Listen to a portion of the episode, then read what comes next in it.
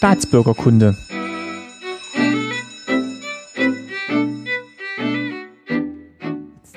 Können wir los? Sind wir, sind wir live? Dann herzlich Wir willkommen sind im Internet. Herzlich Wir willkommen zu. Staatsbürgerkunde Folge 38, äh, freie Rede. Mhm. Yeah. Jawohl.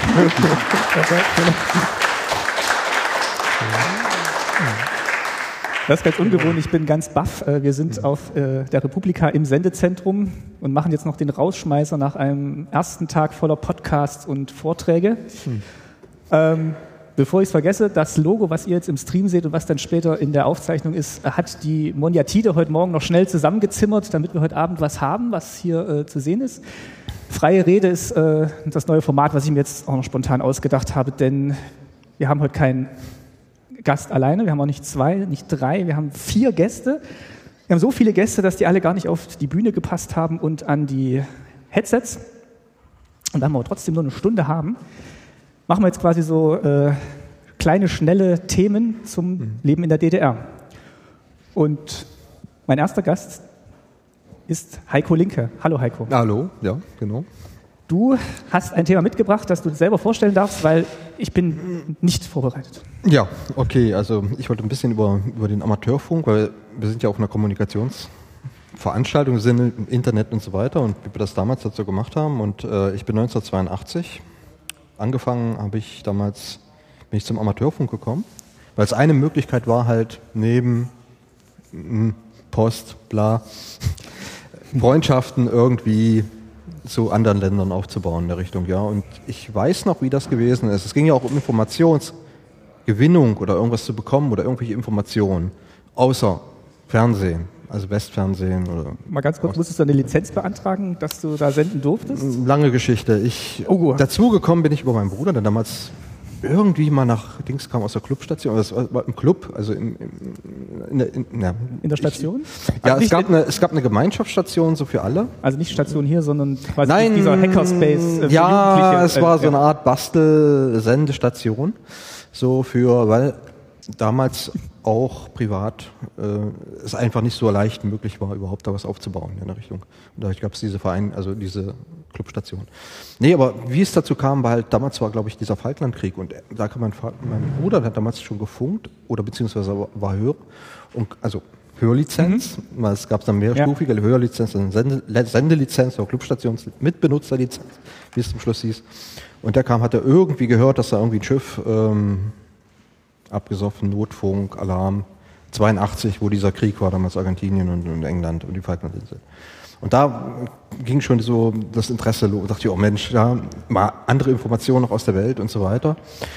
Und ja, dann ging's ging's halt los. Und das war halt in, im Rahmen damals vormilitärischer Ausbildung eingebaut in der DDR, in der Gesellschaft für Sport und Technik. Ich weiß nicht, ob du das schon, hattest du, glaube ich, auch mal schon irgendeine Folge. Ah, wir hatten es in der Folge zur Station da. Ja, so Jugendwelt, als- genau. Und das lief so genau. ähnlich. Also es war in der Schule mit drin, man hatte einen Kurs direkt, ist hingegangen.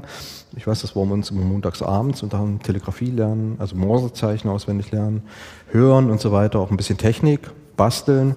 Es gab äh, zu der Zeit halt Bastelsätze für Empfänger. Das war so dieser der Pionier 5 vom Pionierclub. Ähm, so ein kleiner 80 Meter Band. Ja, jetzt muss man auf die Kurzwellen, also die verschiedenen Frequenzbereiche der Kurzwelle damals gebaut.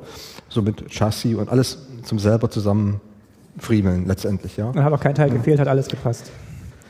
Mm, Ja, man fuhr zu den diversen Bastelläden oder eben diesen Amateurfunk oder Amateur-Bastelläden hießen die, glaube ich. Ja, ja, in jeder größeren Bezirksstadt gab es da irgendwie einen und da ist man hingefahren, hat sich halt den Bastelsatz dann gekauft. Ja. Oder man hat sich halt die Teile so irgendwie auch organisiert und das Ganze zusammengebaut. Dann hast es zusammengeschraubt und Gelötet. Leiteblatt und dann konntest du hören mit dem Teil. Das Ach war ein so. ganz einfacher Empfänger mit einer Antenne hinten dran.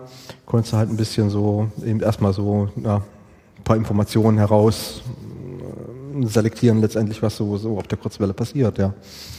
Es gab Wen hat man da so gehört? eine andere Amateurfunker, also Aus dem Osten, aus dem Westen, aus, aus dem weiteren Westen. überall aus der ganzen Welt, ja. Und ähm, ja, also wie gesagt, das war halt, äh, das Ausbildungsmodell war halt verschiedene Hörli Hörlizenzklassen. Ich glaube, die haben wir immer einen Feldtag gemacht. Feldtag war, gibt's heute noch, das ist halt so, man geht ins Gelände und macht dann, heute ist es nur noch ein Treffen, wo die Funker sich treffen und dann irgendwie äh, ja, Verbindungen aufbauen. Damals war es aber wirklich so militärisch ein bisschen gedrillt, ja. Es gab einen Schießunterricht, wir mussten Orientierungslauf machen mit einer, mit einer, mit einer Peilantenne und hatten auch diese es gab auch so einen Wettkampf, diese russischen, muss ich mal gucken, diese R109 oder wie die heißen, das waren so eine russischen Dosen mit Röhren drin, mit Kulikow-Antenne zum Aufklappen und die mussten wir auseinanderlegen oder zusammenbauen. Also es schwang schon viel damit in der Richtung, es geht in Richtung Militär. Also das war die, schon diese paramilitärische die, Ausbildung. Das war schon diese, diese, diese, diese vormilitärische Geschichte, ja, die letztendlich sich da irgendwie darauf abbildete. Und da aber ich weiß, das war zum ersten Mal, wo ich überhaupt überhaupt eine, eine drahtlose Verbindung aufgebaut habe, oder? So mit so einem Ding. Und dann irgendwo im mhm. Gelände, das war urschwer, das Teil, ja, so ein Sender. Und äh, dann halt mal so im Feld funken mit jemand anders, der irgendwie, das war wie so damals so Telefon, einer hat ein Telefon, der andere und mit Kabel so selber. Living the future, ja. Ja, ja, also so, ja, es war so ein wirkliches Hocherlebnis, ja. Mhm. Und ja, wie gesagt, also Sender gab es damals so diesen, also den die Station betrieben, das war der Teltour 215, das war so eine, so eine DDR-eigene Röhrenkiste, aber auch ein Allbandgerät, also wurde wirklich, bis auf UKW, da gab es noch spezielle, aber so die ganze Kurzwelle konntest du damals mit anfunken. Aber wie gesagt, Voraussetzung, ich weiß, es waren drei Jahre Ausbildung bis zur Sendelizenz und die Sendelizenz war die Mitbenutzerlizenz der Clubstation. Bis dahin konntest du nur hören. Bis dann konntest du nur hören und ich glaube, die, es gab zwei Stufen. Also es war irgendwie Empfangsanwärter, Y, äh, ja, also das war der Landeskenner der DDR nach 1980, Y2, Punkt, äh, Strich, EA, Strich, 1,4 war das. Eine das Kennung alles auswendig? Das ja, H, glaube ich noch Bezirk und dann irgendwie noch eine, eine Kennung dahinter, ja. Und das wurde dann gekürzt, irgendwann fliegt das, ja genau, das EA flug raus nach dem zweiten Jahr, es war immer dieser Feldtag, mussten wir ins Gelände, das Programm durchlaufen, auch eine Prüfung, in dem Sinne, das Prüfung bestand darin, eine bestimmte Telegrafie zu hören, eine bestimmte Geschwindigkeit, auch ein bisschen geben und dann halt diesen Wettkampf zu machen, also schießen, durchs Gelände laufen, ja, so und ja, dann gab es zum Schluss dann halt die Urkunde irgendwie. Wenn du alles bestanden hattest, ja, okay. Und dann mit der Urkunde durfst du dann auch senden? Noch nicht. Noch nicht. Die, die Sendelizenz wurde richtig dann beim naja, damals beim, jetzt muss ich überlegen, direkt bei der Gesellschaft für Sport, also bei dem oh, Bezirksdirektion abgenommen. Also du musstest richtig in die Bezirkshauptstadt fahren, dann da vor die versammelte Mannschaft treten und das war richtig, also eine richtige Lizenz, also eine richtige Prüfung halt mit Gesetzesgrundlagen zum Autorengesetz der DDR, mit Telegrafieprüfung, mit technischen also wesentlich, man muss sich das Niveau vorstellen, der Empfang war so ganz, also leicht noch relativ, aber dann die Sende, das war schon weil Sie jetzt auch nicht wollten, dass heftig. jemand, der nicht auf der Wellenlänge des Staates war, da in, das, in, in Äther sendet? Ja, auch das, aber auch die ganzen Kenntnisse zu wissen, halt Sender, wie aufgebaut, äh, Modulationsarten, Antennenaufbauten, bla, also die ganzen physikalischen, elektrischen Grundlagen und so weiter. Dann kam die Gesetzeskunde dazu, halt, du musstest die ganzen Gesetze auswendig, Landeskenner auswendig kennen und so weiter, weil du praktisch selber am Gerät dann aktiv wurdest. Sonst warst du nur passiv, du hast ja nur gehört hast eine QSL-Karte, das sind immer diese Empfangsbestätigungskarten. Also wenn du irgendwie was hörst, also ein QSO, also eine Verbindung, konfirmierst du, also bestätigst du die und schickst die dann raus. Das hat auch als Hörer schon gut funktioniert. Wir haben immer Karten auch aus dem Westen bekommen. Das ging über den Radioclub der DDR. Da wurde das alles schön zusammen sortiert und dann wurde es rausgeschickt. Ja. Was hast, du da dann, was hast du dann gesendet, als du senden durftest? Oh. Oder also mit wem? Ich selber bin nicht zur Sendelizenz gekommen, mein Bruder ja. Was hat der dann so? Also außer jetzt die. Und das die, waren relativ kurze Dialoge. Also es ging wirklich nur um Technik, ums Wetter. Hallo, hörst du mich? Ja, nur Technik. Die hatten wirklich genormt, was du erzählen konntest. Die, die Westdeutschen haben sich immer unterhalten über Gott und die Welt. Ja, wie war das Urlaub in, wie war der Urlaub in Teneriffa? Was hast du für ein Auto gekauft und so weiter? Das waren so schon zu persönliche Informationen. Also bei uns ging es wirklich so strikt.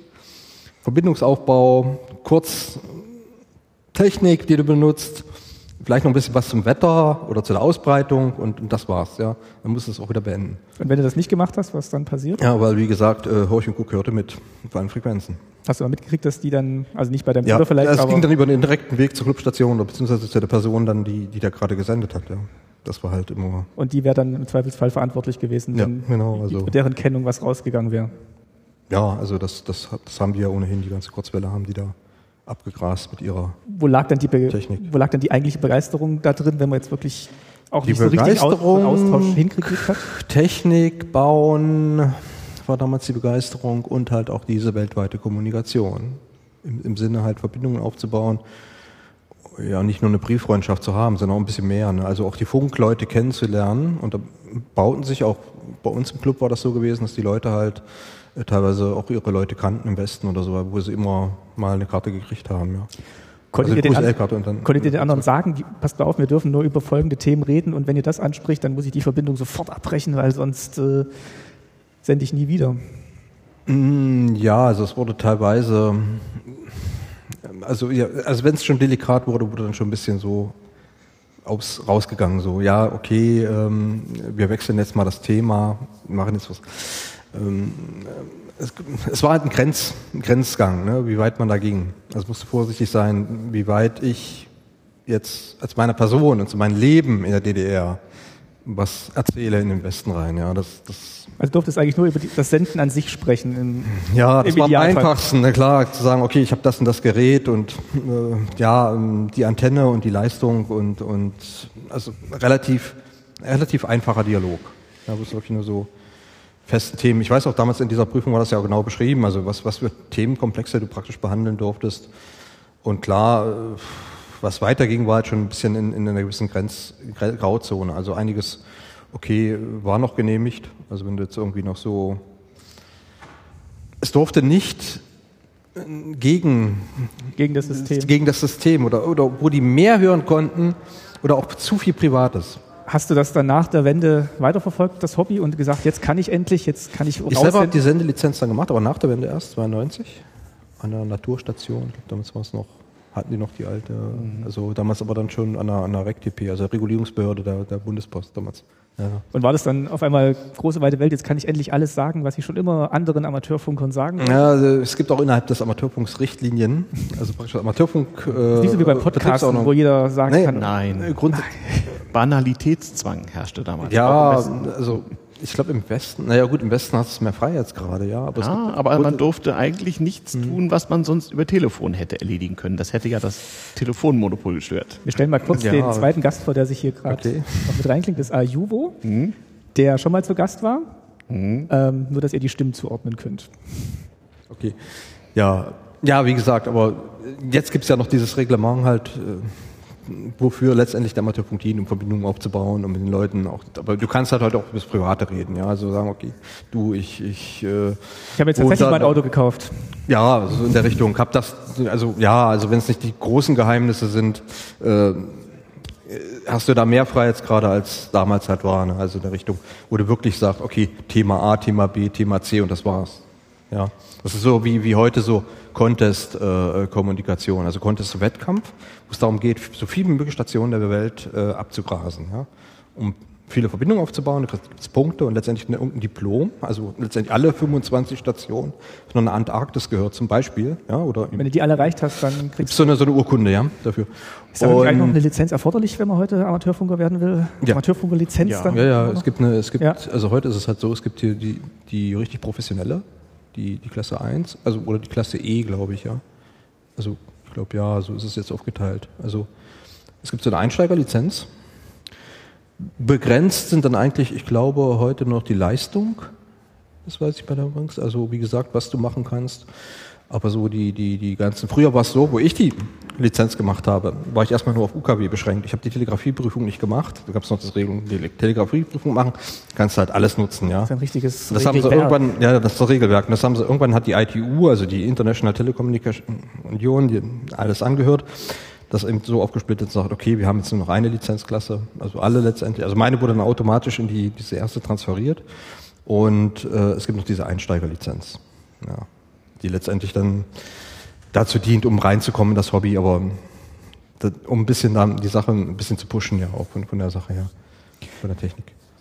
Spannendes Thema. Vielen Dank für ja. diese erste Einschätzung okay. mal zum Thema mhm. Amateurfunk. Ich glaube, das wird aber jetzt alle Themen heute Abend betreffen. Da kann man noch ja. viel mehr ja, in die Tiefe gehen, aber wir kommen mhm. mal zum nächsten Gast. Der sitzt, äh, also erstmal vielen Dank an Heiko Linke für das Thema Amateurfunk.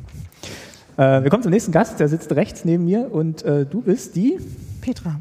Und du bist äh, nicht aus dem Osten. Genau, ich bin in Frankfurt am Main groß geworden, aber meine Mutter kam aus Leipzig. Und warum sitzt du hier? Weil ich dich eingeladen habe, vermutlich, aber. Genau, weil ich gesagt habe, ich habe als Kind Urlaub in der DDR gemacht. Wo hast du den Urlaub in der DDR gemacht und wie oft? Meistens in Leipzig, da kam meine Mutter her. Die war 61, noch kurz vor der Mauer rüber ge gemacht. Ähm, wie oft? Dreimal. Ich habe es nachgeschaut, schon vor einer Weile, oder mir ist es mal aufgefallen beim Durchblättern im Fotoalbum, mir kommt's oder mir kam es immer viel mehr vor. Ich hatte immer das Gefühl, ich habe ganz oft äh, Zeit ähm, in Leipzig in der DDR verbracht, aber es waren nur dreimal, drei Sommerurlaube. Wie alt warst du da? Äh, ich war fünf oder sechs und dann nochmal im Abstand von drei Jahren zwei weitere Urlaube. Und wie war das denn so mit der Urlaubsvorbereitung? Wusstest du, wohin es geht? Also weiß man das ja. in dem Alter dann schon und kann das einordnen? Also ich kann mich ans erste Mal nicht erinnern, aber ähm, ich weiß, dass wir immer Angst hatten vor dem Grenzübertritt, vor den Kontrollen, vor dem gefilzt werden, dem auseinandergenommen werden. Ja, auch schon als Kinder. Ja, ja, ja. Das, also das war immer so ein, oh, mal gucken, was diesmal kommt. So. Und seid ihr auch instruiert worden von euren Eltern? Sagt am besten nichts oder sagt das und das nicht oder verhaltet euch still? Nee, da gab es ja auch nichts letztlich zu verraten, also nichts, was man nicht hätte sagen dürfen. Es war, ich glaube, einfach so insgesamt ein total unangenehmes Gefühl, dass die halt durch alles durchwühlen, was man so hat. Ich erinnere mich an eine Ausreise, wo wir gefilzt worden sind tatsächlich. Ich weiß nicht, wie oft es dann am Ende wirklich passiert ist. Ich kann mich erinnern, dass es einmal passiert ist und wir waren auf der Rückreise und meine Mutter hatte unglaublich viele Bücher gekauft, also stapelweise Goethe und äh, so Klassiker. Ähm, es war ziemlich viel, es war alles irgendwie nochmal eingeschlagen, einzelne Bände in Papier so. Und als sie dann dabei waren, halt Kofferraum ähm, zu untersuchen, also die ersten drei Goethe-Bände dann irgendwie ausgepackt hatten, ah ja, Goethe, okay, ah, nochmal Goethe und dann so, ach, ist der Rest jetzt auch so? Ja gut, danke, das reicht dann. So, also das ähm, war dann weiter nicht, nicht interessant. Hast du dich auf die Urlaube gefreut, beziehungsweise welche Vorstellungen hattest du von dem Urlaub, wenn ihr nach Leipzig gefahren seid? Also eine vorherige Vorstellung kann ich mich nicht erinnern, aber es war grundsätzlich toll. Also die Situation, die wir dort hatten, war, dass wir Freunde, Bekannte von, von meiner Mutter besucht haben meistens in Leipzig. Die hatten ein riesiges Haus und einen riesigen Garten. Und in meiner Erinnerung war immer tolles Wetter und wir waren entweder in dem Garten oder am Badesee. Und es war super. Hat sich das anders dargestellt als der Westen für dich, wenn du in den Osten gefahren bist? Und ja. wie, wie, hat sich unterschieden? Ähm, hm.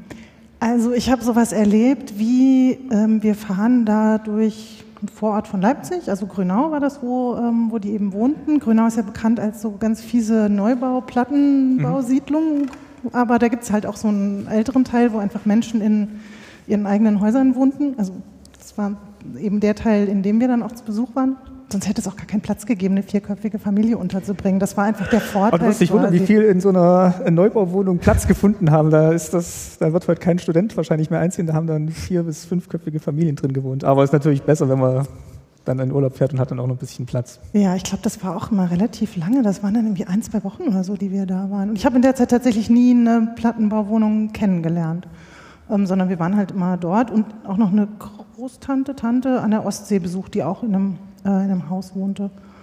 Und ähm, naja, wir sind halt manchmal da diese Wege lang gefahren und dann haben halt Leute uns gewunken. Also wir hatten einen VW Passat, so ein Familienkutscher halt, so ein Kombi-Auto, wo viel reinpasst. Und dann standen Leute an der Straße und winkten uns zu. Und das war irgendwie natürlich total irre, weil das passiert ja sonst halt nicht. Also so. Das war fast schon Kontaktaufnahme, oder? Das, äh Ungesetzliche Verbindungsaufnahme ja, hieß der Fröhliches Winken zum VW Passat. Das, äh, oder ähm, bestimmt ja. genau beobachtet. Ah, das ist interessant, genau. Ich hatte Verwandtschaft dort, die ich nie kennengelernt habe, bis 89 oder auch bis weit später, ähm, bis sich das ergab, weil die tatsächlich keinen Kontakt haben durften oder es lieber vermieden haben. Da wusste ich nur, so an der Ostsee gibt es eben die Großtante und die hat vier Kinder und von denen habe ich immer nur die jüngste Tochter kennengelernt. Die anderen waren entweder zu weit weg oder haben sich dann immer davon gemacht, bevor wir kamen, weil die halt in kritischen Berufen, Bereichen tätig waren. Und bei eurer Tante ist da nie auch jemand, äh, bei eurer Tante wart ihr da untergekommen oder Großeltern? Meistens bei Freunden in Leipzig. Bei Freunden in Leipzig. Und da stand auch niemals jemand vor der Tür oder haben die erzählt, mhm. dass jemand da vor der Tür gestanden hat, kommt die schon wieder? Nee, das haben die uns aber auch erspart. Also meine Mutter hat mir irgendwann viel, viel später mal erzählt, dass sie immer sich auf der Polizeistation der Zuständigen da melden mussten. Das habe ich überhaupt nicht mitgekriegt als Kind. Also da war auch durchaus das Interesse daran, dass die Kinder das da irgendwie unbeschwert genießen sollen und diesen ganzen Overhead nicht mitkriegen. Habt ihr so Einkäufe gemacht? Hast du irgendwie gesehen, da gibt es mhm. andere Sachen zum Kaufen und warum gibt es jetzt nicht das, was ich gerne essen würde? Ähm, ich weiß, dass ich einmal beim äh, Verzehr einer Cola wohl ziemlich laut gesagt habe, so bäh, die schmeckt ja gar nicht. Und da wurde mir dann bedeutet, dass das jetzt vielleicht nicht so eine passende Bemerkung ist. Ähm, aber ja, wir haben eingekauft. Äh, ich kann mich lustigerweise fast nur an Nachthemden erinnern. Also wir sind in so Kaufhäuser gegangen und haben dann Nachthemden gekauft. Und zwar so welche mit so einem fluffigen Oberteil und so, so Hosen dazu, so Höschen. Also Flatterhemden, Flatterhemden hießen die, genau. ähm, genau, also das heißt, ich habe schon so ein Warenhaus von innen gesehen und das war schon alles sehr anders, aber ich fand das jetzt nie komisch oder ich habe das nie gewertet. Ich, das war halt anders. So. Ähm, anders wie auch eine andere Stadt im Westen gewesen wäre und das war jetzt einfach Urlaub und anders oder hast du schon irgendwie, hm. ist dir schon irgendwie bedeutet worden, das ist eigentlich auch jetzt, Deutschland ist halt irgendwie anders, Deutschland? Es war schon eine andere Welt. So, aber ähm, das war halt dann so dort. Also das ist zumindest jetzt meine Erinnerung. Ich, ich weiß nicht, ob ich da mal, ähm, ob es da auch andere Situationen gab. Mal abgesehen von den Winkern im Auto, seid ihr dann noch mit anderen Leuten in Kontakt gekommen, außer jetzt euren Verwandten und haben die irgendwie auf euch reagiert? Hm. Na, grundsätzlich schon, weil wir ja dann, wenn wir so in so Kaufhäusern waren, auch da rumgelaufen sind, also Menschenmengen, Einkaufszeiten ähm, und ich glaube, es gab schon auch mal so, so Blicke und so äh, aus dem Westen, was wollen die denn hier? Weil wir halt nicht an touristisch irgendwie interessanten Orten waren. Also wo sich überhaupt, wenn Touristen da gewesen wären, die dann gewesen wären, sondern wir waren halt ganz normal da, wo alle so eingekauft haben in irgendeinem Leipziger Vorort. Also da hat man jetzt ähm, Wester einfach nicht nicht normalerweise gesehen. Also da gab es schon so, und wir sahen natürlich ganz offensichtlich nicht so aus wie Leute, die dort leben. Das deckt sich also. mit dem, was Ayubo erzählt hat vom mhm. kleinen Grenzverkehr, das ja, ja. mal schon aufgefallen ist als Westler. Ja, absolut, total. natürlich. Also es war schon immer so ein bisschen auch, ich glaube, so eine Mischung aus Unwohlsein, sich besonders fühlen, aber ich glaube, ich war auch zu klein, um das ähm, irgendwie so richtig zu reflektieren. Also das war halt so, irgendwie ist es hier nicht so wie zu Hause, aber ich meine, mit Eltern und Erwachsenen drumherum habe ich mich da, glaube ich, auch so geschützt gefühlt, dass das nicht weiter schlimm war. Musstest du dann auch so Aufsätze schreiben, mein schönstes Ferienerlebnis und äh, beziehungsweise was hast du deinen Mitschülern, Mitschülerinnen erzählt, wenn du zurück warst? Haben die gefragt, ah, ihr wart in der DDR? Ich, nee, kann mich nicht erinnern, dass ich das jemals mit anderen ausgetauscht habe, wobei ich sagen muss, dass ich den Luxus hatte, auch noch ich habe das jetzt im, ähm, Fotoalbum eben gesehen, da sind halt im Sommer dann irgendwie Bilder von Italien ne, ne, ne, und halt Leipzig ne, ne, im gleichen Jahr. Das heißt, vermutlich hat man ja vom Italienurlaub berichtet. Genau, ja, ja. Und wir hatten da also gut lange Sommerferien und halt auch offensichtlich die Möglichkeiten in jeglicher Hinsicht mehrfach wegzufahren einfach. Wie war das dann nach der Wende? Seid ihr dann auch nochmal dahin gefahren? Oder bist du dann nochmal hingefahren nach Leipzig und hast dann Veränderungen bemerkt, dass das, ja. dass das anders war?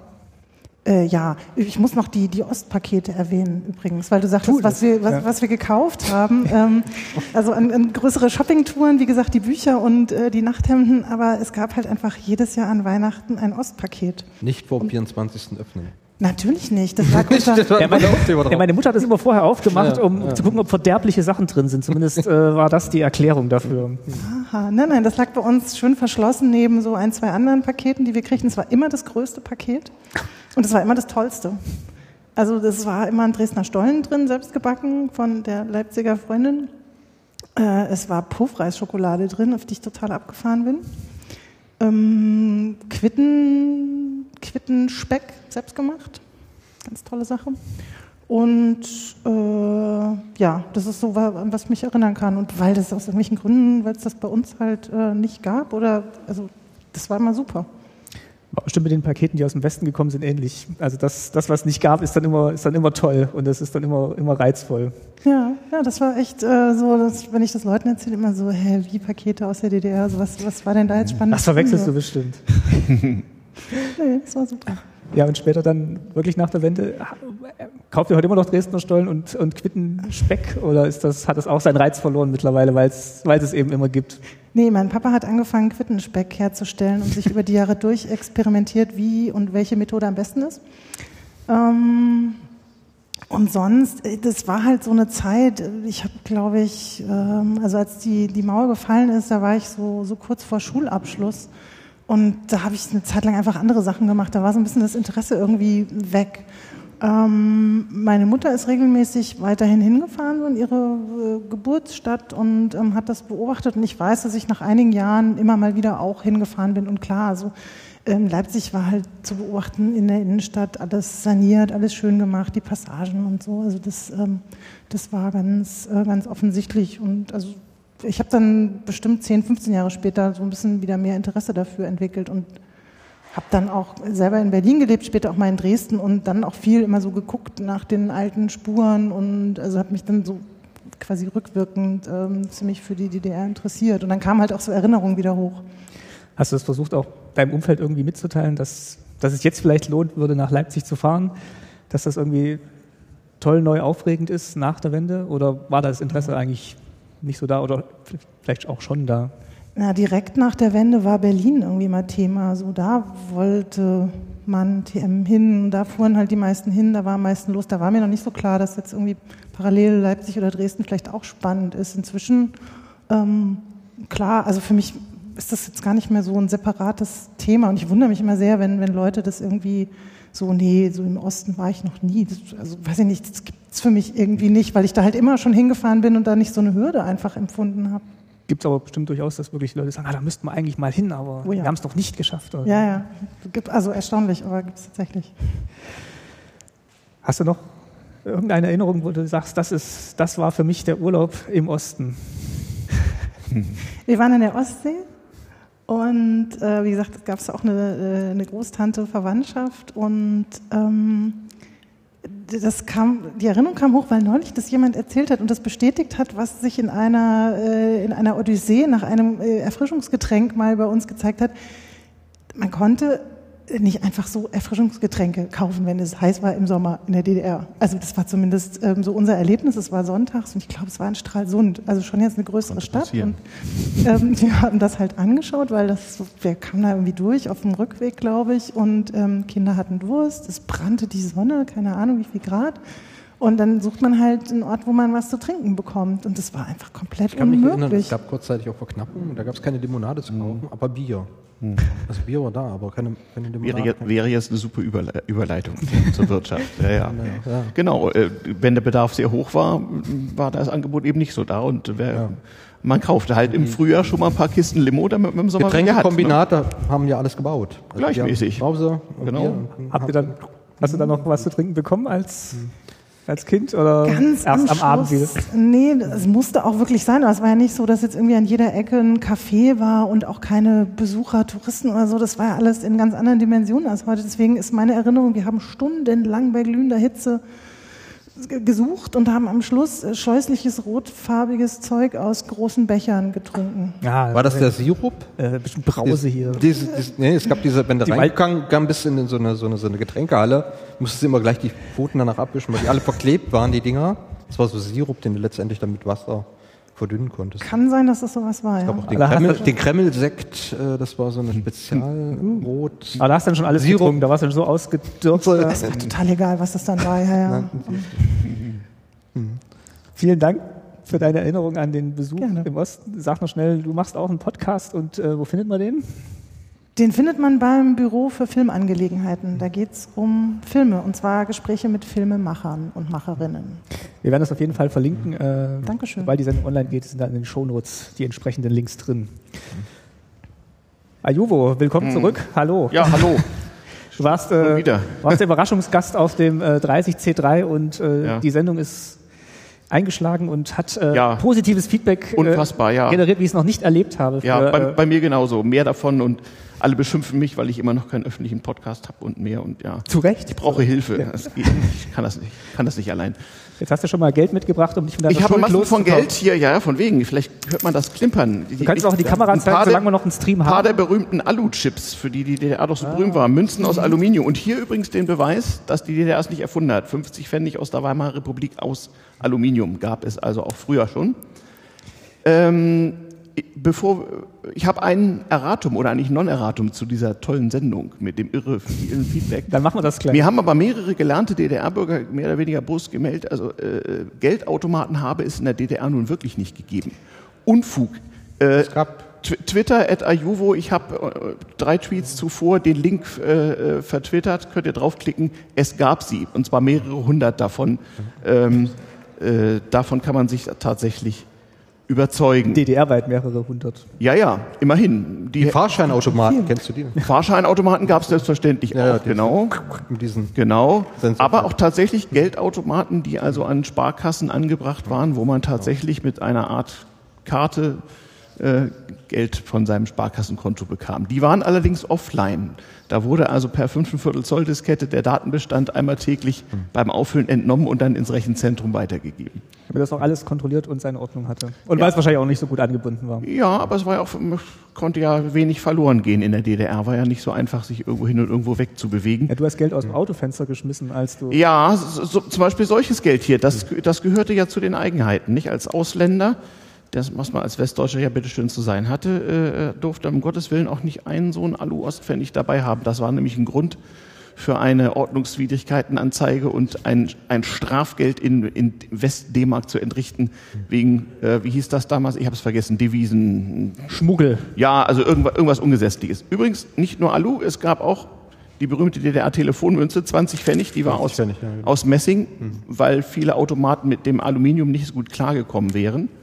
Und recht gebräuchlich war auch eigentlich nur als Gedenkmünze gedacht ein DDR-5-Mark-Stück. Eigentlich war das ein Schein, aber das war eigentlich 20 Jahre DDR steht da drauf, 1969. Das war sozusagen äh, auch mal in Hartmetall erhältlich. Wie hast du die denn rausgekriegt, wenn du die alle abgeben musst? Ach, die habt ja äh, aus Versehen gut, äh, übersehen. Gut, gute Frage äh, oder haben sich später irgendwo angefunden. Ich habe auch auch Gedenkmünzen gab es in der DDR, auch Sammler hier Sigmund Jähn Raumflug genau. 10 DDR-Mark. Und hier ist die letzte 20 Mark äh, Öffnung des Brandenburger Tores von 1990. Ach, das haben Sie auch noch als Mittel? Ja, ja. Staaten versuchen sich ja in ihrem Geld auch irgendwo abzubilden. Insoweit ist interessant, dass die DDR da immer recht bescheiden war. Ich habe immer so die allerersten Geldscheine von 48, als es zwei Währungsreformen gab. Das waren fünf Westmark, die allerersten, sahen so ein bisschen amerikanisch aus. Und das waren die ersten Ostmark. Wer ist da drauf abgebildet? Kennt man? Äh die Europa, die heute wieder auf dem 5-Euro-Schein Da war die Europa ist. drauf abgebildet? Ja. Soweit war man damals schon. Und immerhin so ein, so ein 5-Westmark-Stück von 74, das war noch was, aus Silber und solide. Hier mal so der Vergleich so von, von Jahren davor. Also das war schon wichtig für einen Staat, sich da so ein bisschen zu präsentieren. Nun muss man wissen, die DDR hat ihre Währung zwischendurch mal gewechselt. Ähm, der Mark, deutsche Mark in Mark. Deutsche Mark in Mark der Deutschen Notenbank und schließlich nur noch in Mark. Das hatte auch so Hintergründe. Ja, man stelle sich vor, also das hat man ja jetzt bei der Eurokrise wieder gesehen. So eine Regierung kann ja entscheiden, welches Geld in welchem Land gilt und anzunehmen ist.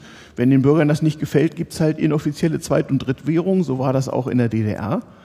Aber das offizielle Geld erstmal äh, sollte ja eigentlich im Sozialismus eine andere Funktion haben. Das, äh, das heißt, eigentlich in, in so einer Planwirtschaft müsste der Staat ja genau wissen, wer was braucht, dieses genau herstellen und eigentlich bräuchte man sozusagen nur noch Bezugsscheine oder irgendein Verteilungssystem und gar kein Geld mehr. Soweit war man aber natürlich nach dem Zweiten Weltkrieg nicht. Die DDR hat tatsächlich bis Anfang der 70er Jahre gebraucht, um die interne kapitalistische Geldwirtschaft sozusagen abzulösen. Bis dahin gab es ja auch noch viele private Unternehmen. Und äh, wie das mit den Preisen war, gibt es in früheren Podcasts schon, die lagen ja fest, die waren auf Waren fest aufgedruckt. Ähm, also eigentlich auf allem, also nicht nur auf genau, Lindschokolade, sie genau, auf allem aufgedruckt. Der EVP, der einheitliche Verkaufspreis, genau, der war überall drauf, zum Teil direkt ins Metall oder in den Kunststoff eingeprägt. Denn Preise änderten sich nicht, das war ja in so einem äh, Geldsystem nicht möglich. Warum hat man das öfter mal gewechselt? Die DDR hatte ein chronisches Inflationsproblem in einem System, wo die Politiker Geld herbeibeschließen können, ähm, ist es halt relativ einfach, irgendeinem Bedarf erstmal dadurch nachzukommen, dass man beschließt, dafür gibt es jetzt so und so viel Geld. Die Frage ist, ob man dafür auch so und so viel kaufen kann. Entweder führt das zu Inflation oder wenn die verboten ist, dann zu riesigen Mengen von Geld, die irgendwo mehr oder weniger sinnlos herumliegen. Ähm, und deine Eltern haben ja schön erzählt, wie das dann gemacht wurde. Wenn du mal ein neues Fern Farbfernsehmodell mal eben 4.000 oder 5.000 Ostmark, eine irrsinnige Menge Geld zu DDR-Zeiten. Ja, mehrere also, Monatslöhne. Ja, ja natürlich. Ja. Nicht? Bei dreistelligen Monatslöhnen, für viele Leute kann man sich das ja vorstellen. Ähm, Schon 1957 hat die DDR einmal die Währung gewechselt. Dieses Zwei-Mark-Stück hier sah später fast genauso aus. Hier steht noch drauf, es handelt sich um zwei deutsche Mark. Ich glaube, das kenne ich. Das durfte ja. später nicht mehr draufstehen. Da stand dann nur noch zwei Mark drauf. Die wurden also schleunigst aus dem Verkehr gezogen. Das fühlt sich wirklich sehr nach. Ja, das war aber praktisch. Also in größeren Mengen, so als Bankmitarbeiter im Westen hätte man sich gefreut über solches Geld. Die Schlepperei war nämlich ja. sonst ein Elend. Ähm, aber dafür wurde, wurde im Westen die DDR immer so, so ein bisschen belächelt und ein bisschen angezählt, nach dem Motto, noch nicht mal ordentliches Geld können sie sich leisten. Das stimmt, daran kann ich mich auch erinnern. Ja. Das war sicherlich auch ein bisschen abschätzig. ja, das war so das. Mit dem Geld. So aber letztendlich ist ja jedes Geld irgendwie nur eine Vereinbarung darüber, dass Richtig. dieses Stück Metall jetzt ja. folgenden Wert Ich glaube, es muss ein Bestellerlegierungsanteil ja. drin sein. genau. Stimmt, ja. ja, genau. Das fing ja ganz langsam an. Also man kann mal, wir können gerne mal drei Stunden Podcast über Geld und in der Geschichte machen. Das fing an mit Gold und Silber und hat sich dann so langsam weiterentwickelt. Nichtsdestoweniger, ähm, als, als Westbesucher in der DDR war das äh, immer sehr unangenehm. Du musstest einerseits dein Geld zu einem fiktiven Kurs in die Ostwährung tauschen. Andererseits wusste jeder, du kommst aus dem Westen, du hast eine Währung, die viel beliebter ist, wenn auch inoffiziell, und jeder will die gerne haben. Und zwar eigentlich unabhängig davon, wie er politisch zu der Sache steht oder nicht in den späteren Jahren der DDR war das ja auch anerkannt. Nicht? Es gab Läden, wo man nur mit der Zweitwährung West äh, kaufen konnte und das war eben so. Die DDR hat übrigens auch da versucht, das so ein bisschen zu erleichtern. Es gab statt D-Mark auch sogenannte Forumchecks. Forumchecks ja, ja. Das waren im Prinzip West-D-Mark-Scheine nur auf DDR-Papier. Dann konnte man mit dem Geld schon mal wieder wirtschaften. Ähm, äh, und man konnte übrigens auch als Westdeutscher in der DDR ein Konto haben, ein sogenanntes Devisen-Ausländerkonto. Bei mir war das nach Buchstaben C, keine Ahnung, wonach das ging, bei der Staatsbank der DDR. Ich sollte noch erzählen, was es so für Banken gab, weil deine Eltern sagten, man wusste das gar nicht. Genau, sie wussten, haben dann eigentlich nur noch erzählt bei der Ausreise, wo sie sich überall abmelden ja. mussten und dann von Banken erfahren haben, die sie noch nie ja. zuvor gehört haben. Genau. Die haben erstaunlich gut überlebt. Also es gab in der DDR natürlich Sparkassen, die haben einfach weitergemacht wie gehabt. Genauso wie es natürlich vor der äh, deutschen Teilung auch schon Genossenschaftsbanken gab, Volksbanken, Raiffeisenbanken, die haben in der DDR überlebt. Die Berliner Volksbank gab es bis zur Wende immer. Ansonsten hießen diese äh, Genossenschaftsbanken Genossenschaftsbanken für Handel und Gewerbe. Da hatten so Handwerker ihr Konto. Die Bauern hatten die bäuerliche Handelsgenossenschaft BHG, da konnte man nicht nur so landwirtschaftlichen Bedarf kaufen, sondern auch seine Bankgeschäfte erledigen. Es gab natürlich auch bei der Post Konten, auch, auch in der DDR, das war auch möglich. Es gab ein Postcheckamt unter den Linden. Also es gab schon äh, äh, eigentlich ein Bankensystem, was so vom Herkommen genauso aussah, wie das vor 1949 und, äh, auch gewesen war. Und an wen richten sich dann diese einzelnen Banken? Gab es da bestimmte Reglementierungen, ja, wer wo sein ja, Konto haben durfte? Ja, also äh, vom Normalbürger wurde eigentlich erwartet, dass er zur Sparkasse geht. Bei so einer äh, Genossenschaftsbank, wenn man darauf bestanden hat, kriegte man da auch ein Konto. Genauso auf dem Lande eben bei der BHG, weil es eben auch oft die einzige Möglichkeit war, auf dem Dorf irgendwie äh, dazu zu kommen. Wie das bei der Post war, weiß ich nicht. Es gab dann Spezialbanken nur für Unternehmen in der DDR. Es gab eine Bank für Landwirtschaft und Nahrungsgüterwirtschaft der DDR, eine Außenhandelsbank, eine Investitionsbank und natürlich die Staatsbank, die sozusagen das Geld, Geld raus, rausbrachte. Aber nicht nur das, das äh, die, äh, die war auch dafür da, äh, äh, Zahlungsverkehr zu gewährleisten. Ähm, und war sozusagen auch die Rechtsnachfolgerin der ja, richtig kapitalistischen Banken. Äh, die hatten also die Filialen der Deutschen Bank, der Dresdner Bank und so weiter übernommen und weiter betrieben. Mhm.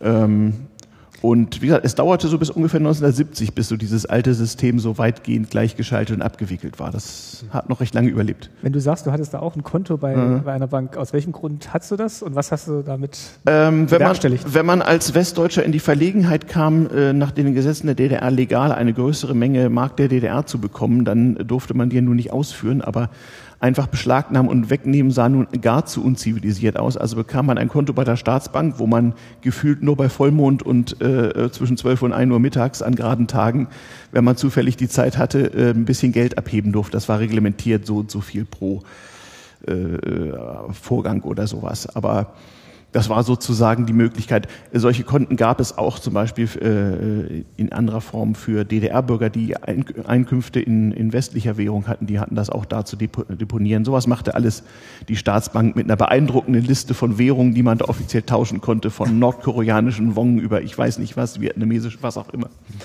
Ähm, also die haben doch richtig nicht nur ein bisschen Bank gespielt, sondern sich auch so verstanden.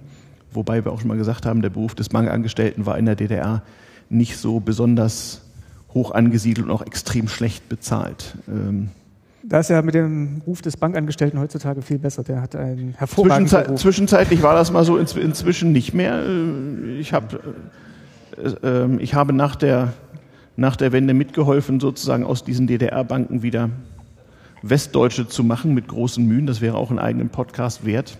Das mit Blick auf die Uhr wahrscheinlich schon, aber vielleicht kannst du kurz mhm. noch einführen, was da deine Aufgabe war. Meine Aufgabe war die, äh, das heillose Chaos beseitigen zu helfen, das dadurch entstand, dass äh, bereits per 1. Juli 1990, als es die DDR noch gab, bis zum 3. Oktober, die D-Mark eingeführt wurde und ähm, die Währungsumstellung keineswegs zu gleichen Bedingungen für alle Privatleute und Unternehmen und Beträge äh, stattfand, sodass keine Bankbilanz mehr stimmte ähm, und es dann so kleine zukünftige Raiffeisen- oder Volksbanken oder Sparkassen gab, die im Grunde sofort hätten pleite machen müssen, weil deren äh, Bilanz nicht mehr aufging. Und dann musste man mit allerlei äh, Handarbeit tatsächlich und riesengroßen langen Listen versuchen, Ordnung auf diese Konten zu bringen und äh, festzustellen, wer denn nun in D-Mark wie viel Geld hat und schuldet und umstellen darf und so weiter und so fort. Ähm, das hat Monate gedauert, ähm, denn ähm, das war im Handbetrieb zu erledigen und große Teile der angeblich versickerten Milliarden, von denen immer erzählt wird, die da irgendwo verschwunden seien, sind meines Erachtens schlicht und einfach äh, die Summe von riesigen Mengen an Buchungsfehlern, die man irgendwann ganz einfach so gelassen hat, weil keiner mehr durchgesehen hat.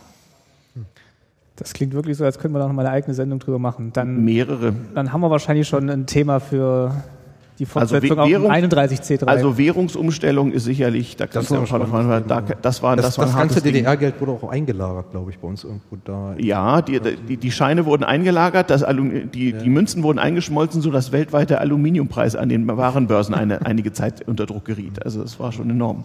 Hm. Wir machen jetzt einfach auf jeder Konferenz, wo das Sendezentrum ist, machen wir jetzt eine fixe Sendung. Mit eine Sendung mit Ayuvo über, eine, über eine, damals TM. über damals TM. So, ähm, vielen Dank, Ajuvo. Dich findet man unter ajuvo und AJUVO, genau, da auch den Link zu den Geldautomaten. Genau. Nimm dein Geld wieder mit, nicht dass dann heißt, ja, hier. Sendezentrum sei das DDR-Geld. Gottes Willen. Endgültig Nicht nur DDR, das habe ich hier ganz erstaunliche Dinge. Alles offiziell nichts mehr wert. So, jetzt müssen wir aufgrund der Platzsituation einen von euch verabschieden. Ich würde mit dem Heiko anfangen, weil der der erste Gast war. Der müsste jetzt sein Mikrofon kurz weitergeben an äh, einen weiteren Martin, der jetzt okay. auf die Bühne eilt. Vielen Dank, Heiko. Ja, wir hätten auch noch das Saalmikro, aber äh, so ist vielleicht ganz nett, wenn man ein bisschen näher zusammensitzt. Hallo, Martin. Hallo miteinander. Freut mich, hier zu sein. Du warst ja auch, auch schon wenn mal. Wenn ich Heiko den Platz wegnehmen muss. Äh, Heiko guckt, guckt noch nett, hoffentlich. Du warst auch schon mal zu Gast bei Staatsbürgerkunde ganz am Anfang. Du warst der erste äh, Gast, der nicht mit mir verwandt ist, sagen wir mal so.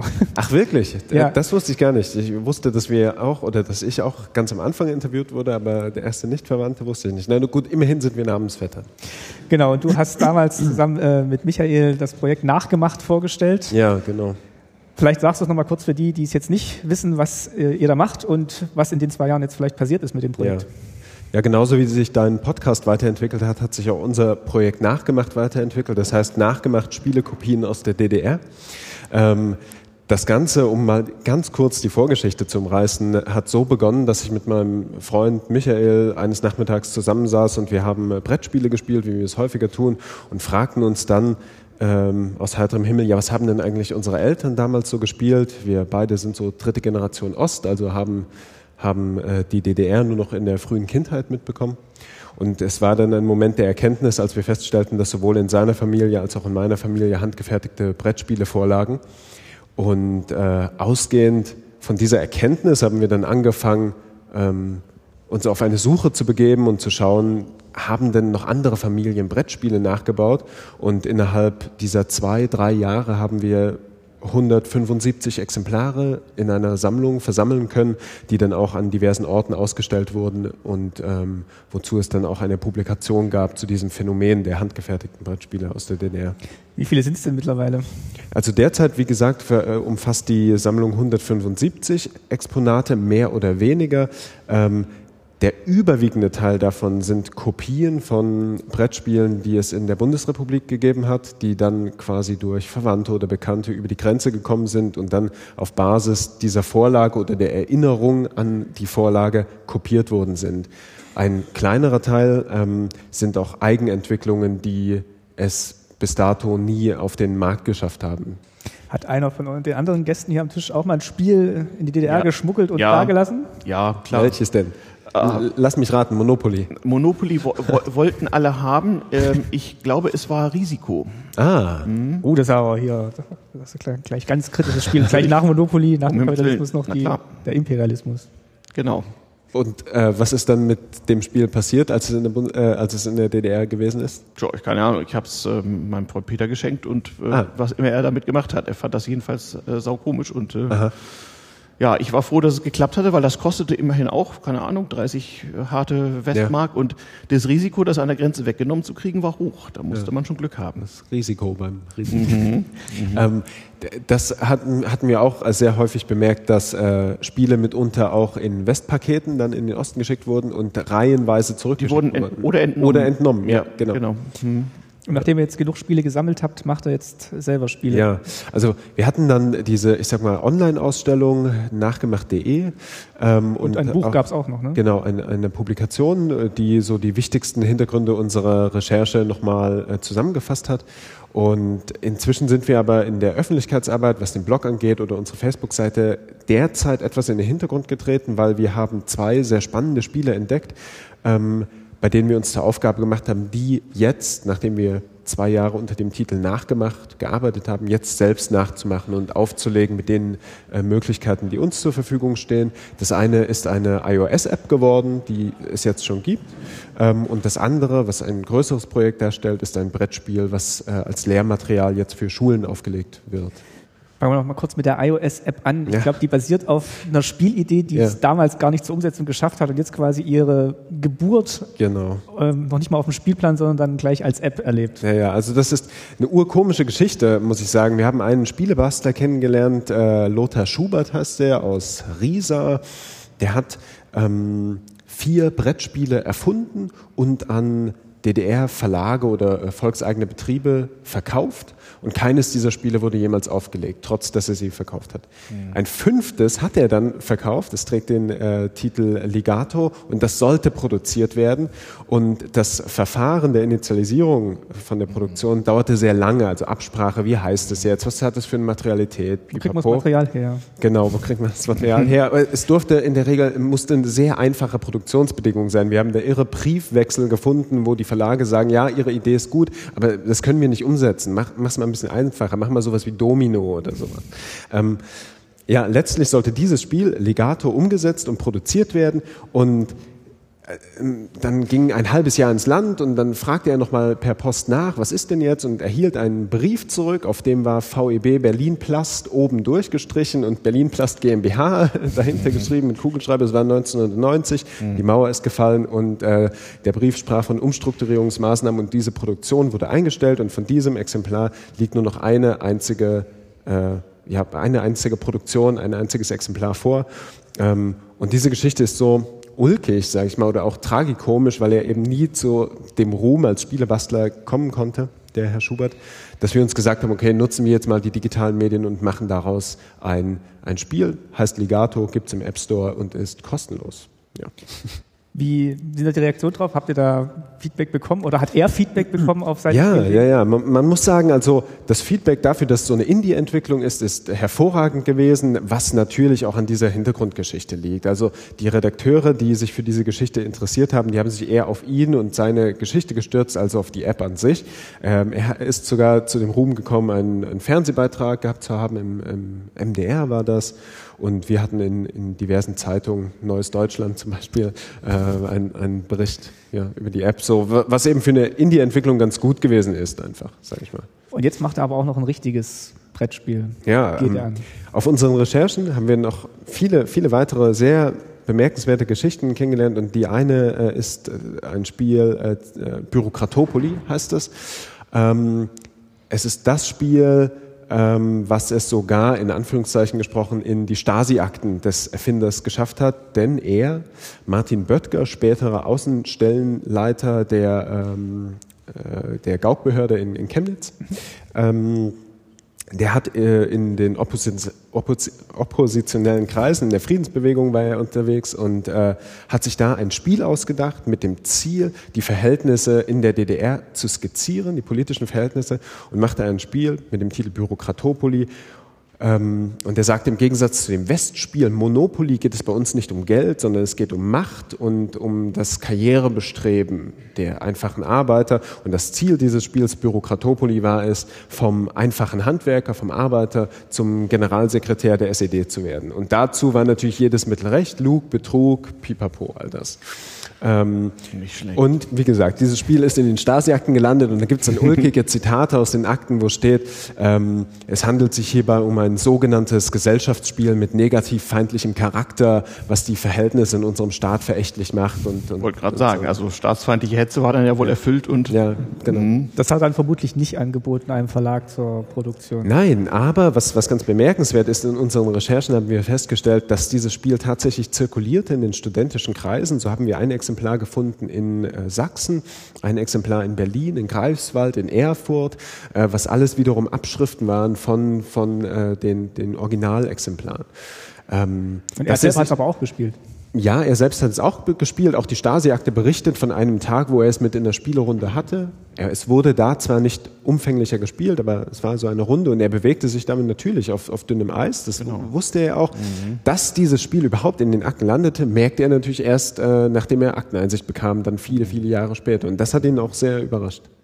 Und das findet jetzt seinen Weg in die Produktion. Ja, ja, genau. Also wir haben ihn natürlich angesprochen, den, den ursprünglichen Autor, der ist begeistert von der Idee, der hat sich schon immer erwünscht, dass man das nochmal irgendwie hochholt in irgendeiner Form ähm, und haben uns da an gewisse Institutionen gewandt, ob sie dieses Vorhaben nicht ähm, fördern könnten, da es jetzt das Ziel hat, dieses Zeitzeugnis ähm, in die Schulen zu bringen, dass die äh, Schüler der Sekundarstufe ähm, die Möglichkeit haben, sich ähm, den Hintergrund DDR-Geschichte ähm, auf spielerischem Weg zu erschließen und dazu nicht nur ein Spiel haben, sondern eben ein Spiel, was auch Zeitzeugnis ist, zu dem es auch Zusatzmaterial gibt. Das heißt, der Urheber lebt noch, ist auskunftsbereit. Das heißt, wir haben ein Video mit ihm gemacht. Ähm, es gibt diese Akte als Originaldokument, die wir in das Lehrerheft beilegen und dann ähm, eine, ein Unternehmen, Capito hier aus Berlin, ähm, die helfen uns, dieses Lehr Lehrerheft ähm, aufzubereiten, also wie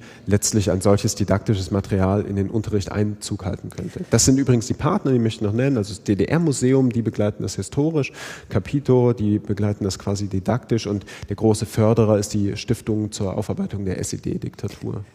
Wenn du sagst, ähm, das Spiel ja, zielt darauf ab, äh, Generalsekretär der SED zu werden ja. und es ist alles so ein bisschen pointiert und auf Lug und Trug. Äh, klar, so ein Spiel soll ja auch Spaß machen, soll ja auch ein bisschen so ja. pointiert sein. Ähm, besteht da die Gefahr, dass die Schüler das falsch einordnen oder? Ja. Das ist eine müsst, ihr das, müsst ihr deswegen auch viel, viel noch mhm. beilegen oder okay, ja, ja. deswegen auch viel bei, um das halt nochmal zu erklären, damit eben nicht so ein Eindruck entsteht. Ja. Äh, haha, lustig, lustig, am Schluss ist jeder Generalsekretär. Mhm. Das ist eine ganz wichtige Frage, insbesondere da der Autor ähm, ein hochgradiges Maß an Ironie mit in dieses Spiel einbezogen hat, was man als äh, nicht gelernter DDR-Bürger vielleicht gar nicht mal so unmittelbar mhm. versteht. Selbst wir, die ja die DDR nur noch in, in Kinderschuhen erlebt haben, verstehen nicht mehr alles und brauchen da eben die Hilfe von Historikern, die uns das helfen einzuordnen. Und so eine Einordnung muss auf jeden Fall passieren, das ist ganz klar. Was ganz wichtig ist, dass man dieses Spiel immer wieder als Abbild betrachtet, wie er die DDR damals wahrgenommen hat und nicht, wie sie wirklich waren. Das heißt, es gibt ja ganz viele Zusammenhänge, die auch historisch nicht hundertprozentig valide sind, aber äh, aus seiner damaligen Sicht für ihn sich so dargestellt haben. Ein kleines äh, pointiertes Beispiel ist, dass er äh, eine U-Boot-Flotte mit eingebaut hat und ein Historiker sagt, es gab in der DDR keine U-Boote, was er einfach nicht wusste zum Beispiel. Kann ich mir das Spiel einfach auch so dann kaufen, wenn es erschienen ist, oder muss ich da äh, Lehrer oder Schüler sein, um das erwerben oder bekommen Ja, zu können? also du kannst es sowieso bekommen. Also es ist so, ähm, die, die Zielsetzung ist, deswegen wurde es eben auch gefördert, äh, dass es kostenlos zu haben ist. Das heißt, ähm, jeder Lehrer kann es als Klassensatz beim DDR-Museum dann bestellen. Das kostenlos zu haben. Ähm, und im Grunde genommen, ich sag mal, wenn in Anführungszeichen Normalbürger und Bürgerinnen beim DDR-Museum anfragen, ist es auch möglich, dass man, dass man das als Exemplar bekommt. Wobei dann später, es gibt nur eine zunächst recht geringe Auflage, äh, dann später gibt es womöglich noch die Möglichkeit, das in etwas hochwertiger Ausführung noch zu einem Verkauf anzubieten. Und das gibt es jetzt ab, ab Herbst, glaube ich, hat Michael Ähm, gemeint, der Plan ist, dass es ab September veröffentlicht wird, um dann im neuen Schuljahr eben an die Lehrer rausgeschickt werden zu können. Und das Blog besteht dann auch weiter und da kommen dann auch neue Artikel demnächst. Ja, also derzeit äh, gibt es äh, das Blog nachgemacht.de noch, wobei der ruht derzeit, weil wir eben uns schwerpunktmäßig auf dieses Projekt konzentrieren, wo wir derzeit noch nicht viel an, an die Öffentlichkeit bringen können, auch was das Bildmaterial und sowas angeht. Ähm, passiert da derzeit nicht so viel. Das muss ich ganz ehrlich sagen. Als Online-Ausstellung dieser handgefertigten Spiele, die wir zusammengetragen haben, gibt es das und besteht auch und kann auch nach wie vor gelesen werden und so. Ständige Ausstellung im Netz. Genau, ja, also sowas kann man das wahrnehmen. Ja. Dann danke ich auch dir recht herzlich, Ja. dass du so kurzfristig vorbeikommen konntest heute Abend und äh, auch das nochmal vorstellen konntest, was ihr so gerade treibt. ja, vielen Dank Vielen für Dank. die Möglichkeit. Und überhaupt vielen Dank an alle äh, meine Gäste, die heute Abend so wirklich kurzfristig Zeit hatten, weil die Idee zu dieser Sendung war wirklich sehr spontan. Und äh, ja, vielen Dank vielleicht auch nochmal an euch hier, die ihr hier wart und äh, die jetzt auch im Stream zugeschaut und zugehört haben an äh, das Sendezentrum. Und ich glaube, nach uns kommt jetzt äh, die Technik, die noch äh, Die Shownotes. noch die. Shownotes Vielen Dank. und überhaupt alle, die das hier zum Laufen gekriegt haben. Und ähm, ja, da jetzt nach uns keine Sendung mehr ist, war es das wahrscheinlich heute aus dem Sendezentrum. Und ich bedanke mich nochmal bei allen, die heute jetzt hier abends bei Staatsbürgerkunde 38 freie Runde waren. Vielen Dank. Sende, Sendeschluss. Testbild. Spaß gemacht. Ja. Danke.